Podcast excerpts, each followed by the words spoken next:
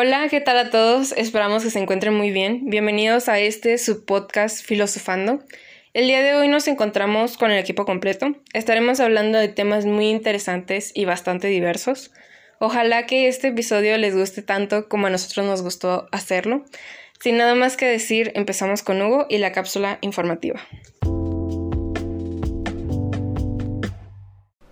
Cápsula informativa. El día de hoy les hablaré sobre las distintas formas de gobierno y sistemas económicos. Comenzamos.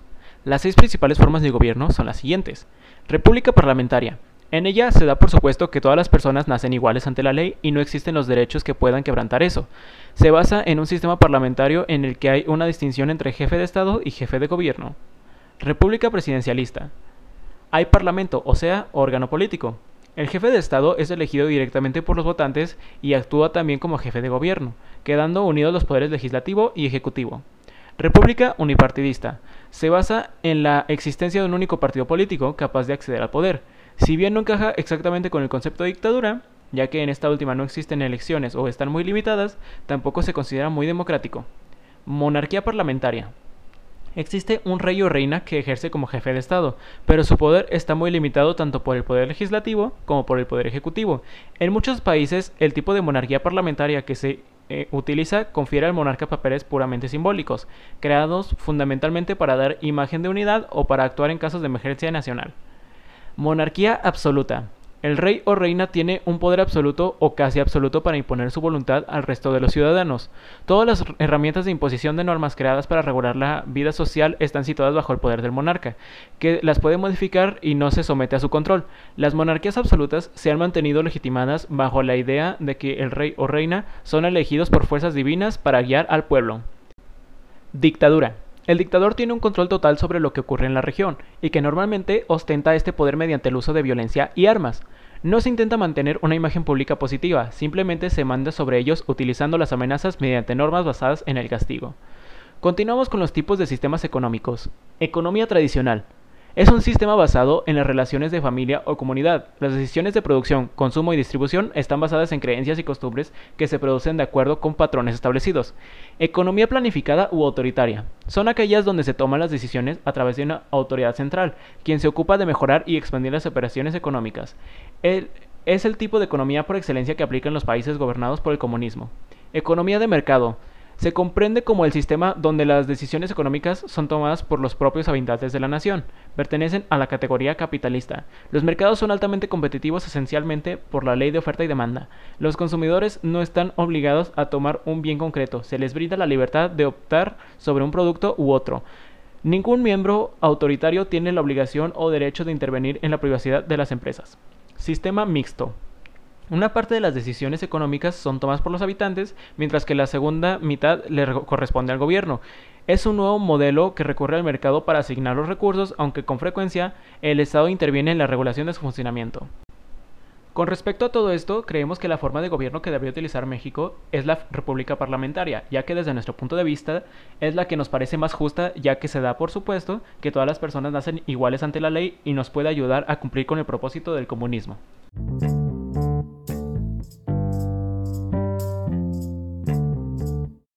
Marxismo. Karl Marx fue un filósofo, economista, sociólogo y escritor que nació el 5 de mayo de 1818 en Treveris, Alemania. Falleció el 14 de marzo de 1883 en Londres, Reino Unido. Entre sus obras destacadas están Manifiesto Comunista, 1848, Salario, Precio y Ganancia, 1865 y El Capital, 1867, primer volumen. Este último fue una crítica a la economía política, donde se habla sobre las relaciones entre clases mediante una exposición de información científica. En él se preguntaba si era posible una sociedad sin clases sociales.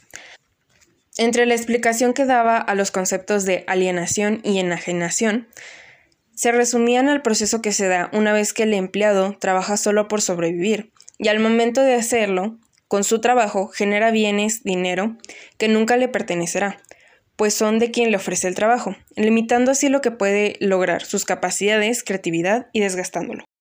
La verdad es que en muchas cosas estoy de acuerdo con Marx. Entiendo las ideas que él defendía y el por qué lo hacía, pero aún así soy consciente de que llevar un sistema de economía tal y como él lo planteaba puede resultar bastante difícil. Desde tiempos antiguos la sociedad ha sido dividida en clases, las cuales conforman una pirámide, y si sacamos una parte de ella, no habrá que sostenga la parte de arriba. Sin pobres no habría ricos. Sin el esfuerzo de los empleados no habría gente con dinero, bienes y lujos. Sin el dinero de esas personas, sus visiones y proyectos, no existiría empleo para las personas que pertenecen a clases más bajas.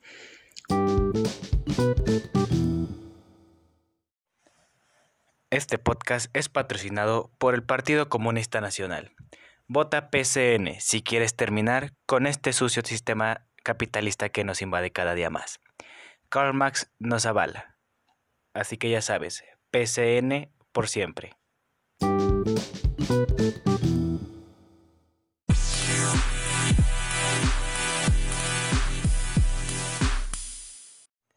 Bueno, aquí vamos con el primer entrevistado. ¿Cuál es su nombre? Alonso Ontiveros. Vamos a empezar con las preguntas y esperemos y que responda de la manera más sincera posible. Primer pregunta. ¿Qué consideras como el propósito de vida? El propósito de vida sería para mí como una, un estado en el que estés feliz y completo, que no te falte nada, no estés enfermo eh, y tengas salud. Hablando de la felicidad, ¿qué significa para ti la felicidad? La felicidad a lo mejor es un estado de ánimo en el que puedes estar muy contento y, eso para mí sería la felicidad.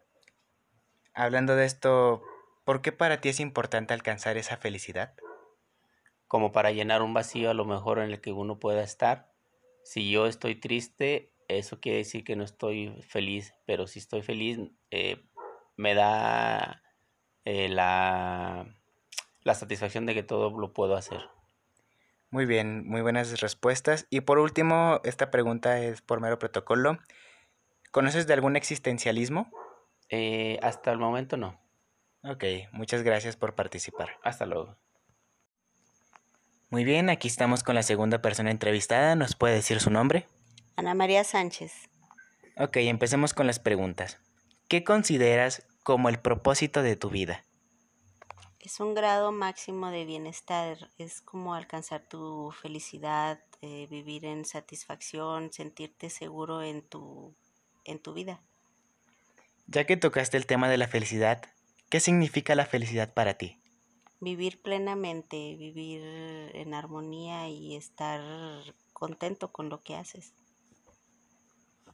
¿Por qué es importante alcanzar este estado llamado felicidad? porque te da tranquilidad emocional. Se, elevan tus, tus sentidos y, vives pleno, vives contento, no estás triste. Muy bien, y pregunta rutinaria, ¿conoces lo que es algún existencialismo? No. Ok, muchas gracias por participar. Bueno gente, ahora pasaremos a un apartado de debate acerca del existencialismo. Pero, ¿qué es el existencialismo? Es una corriente filosófica que persigue el conocimiento de la realidad a través de la experiencia inmediata de la propia existencia. Lo que está claro es que este movimiento de la filosofía destaca al ser humano individual como creador del significado de su vida. Yo opino que el existencialismo más acertado es el de Jean-Paul Sartre, ya que muestra la vida como una responsabilidad propia a la que nosotros le damos sentido mientras nos vamos formando. Yo creo y me atrevo a definir que el existencialismo propuesto por Viktor Frankl es el mejor, ya que veo muy bien el hecho de tener un motivo por el cual soportar el dolor y las adversidades de la vida, para obtener una recompensa en el siguiente mundo, que no es terrenal, sino es un mundo espiritual dentro de nosotros. En lo personal me convence más el existencialismo de Albert Camus. Tener como respuesta al propósito de vida que realmente no hay una y somos poco relevantes para el universo, me hace sentir más tranquila ante muchas cosas. Igual considero que de cada uno de ellos podemos aprender algo o simplemente crear una opinión propia distinta a la de ellos. Bueno gente, con este debate damos por terminado el capítulo. De verdad, muchísimas gracias por escuchar. Hasta la próxima.